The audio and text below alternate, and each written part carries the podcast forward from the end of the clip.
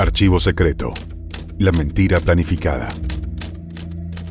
Una investigación exclusiva de la agencia Telam sobre la complicidad de sectores de la prensa internacional con la última dictadura cívico-militar argentina. Es indudable que la Argentina ha sido víctima de una campaña de difamación. Jorge Rafael Videla, genocida. Cuyo motivo fundamental era apartarla del resto del mundo, aislarla, provocar o imposibilitar su desarrollo, sumirla en el caos para la toma del poder por medio de la violencia. ¿En qué se basaba esta campaña? En la desinformación de otros países respecto al nuestro, en la distorsión de las noticias reales. La Argentina sufrió la agresión del terrorismo subversivo.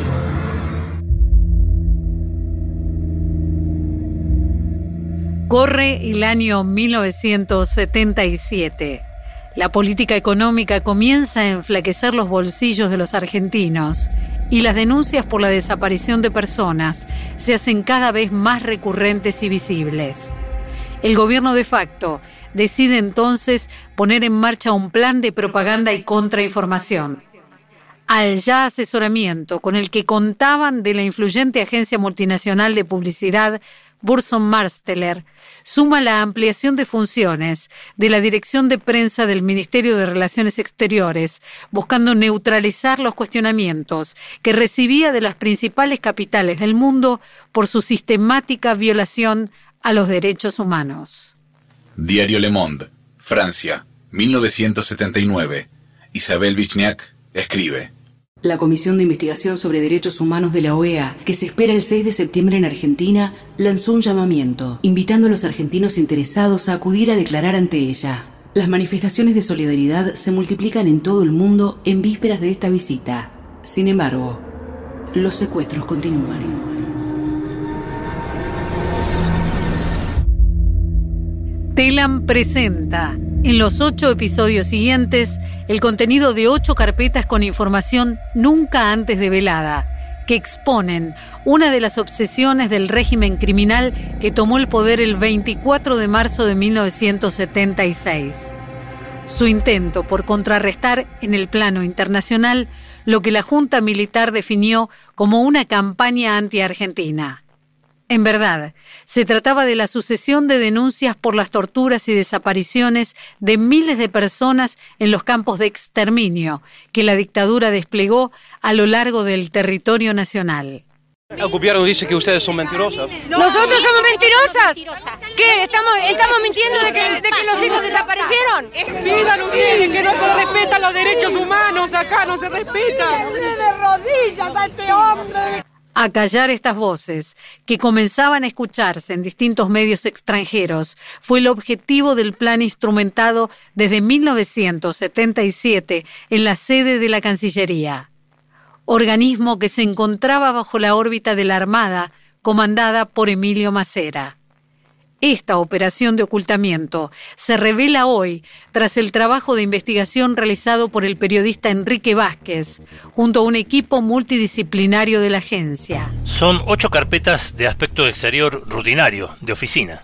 Fueron rescatadas de dos mudanzas, la del Palacio San Martín y la de un estudio jurídico donde permanecieron inadvertidas durante casi 40 años. Estas ocho carpetas permiten corroborar el alcance de la campaña publicitaria montada por la dictadura militar desde sus comienzos, en 1976, y la utilización de mano de obra esclava, de personas que estaban detenidas, desaparecidas en la entonces ESMA, Escuela Superior de Mecánica de la Armada, para traducir o archivar los textos elogiosos obtenidos con malas artes de medios extranjeros. El uso de mano de obra de detenidos desaparecidos fue confirmado por primera vez ante la justicia en 1985 por las declaraciones de algunos sobrevivientes en el juicio de las juntas. Marta Álvarez, detenida desaparecida, ratifica el trabajo esclavo.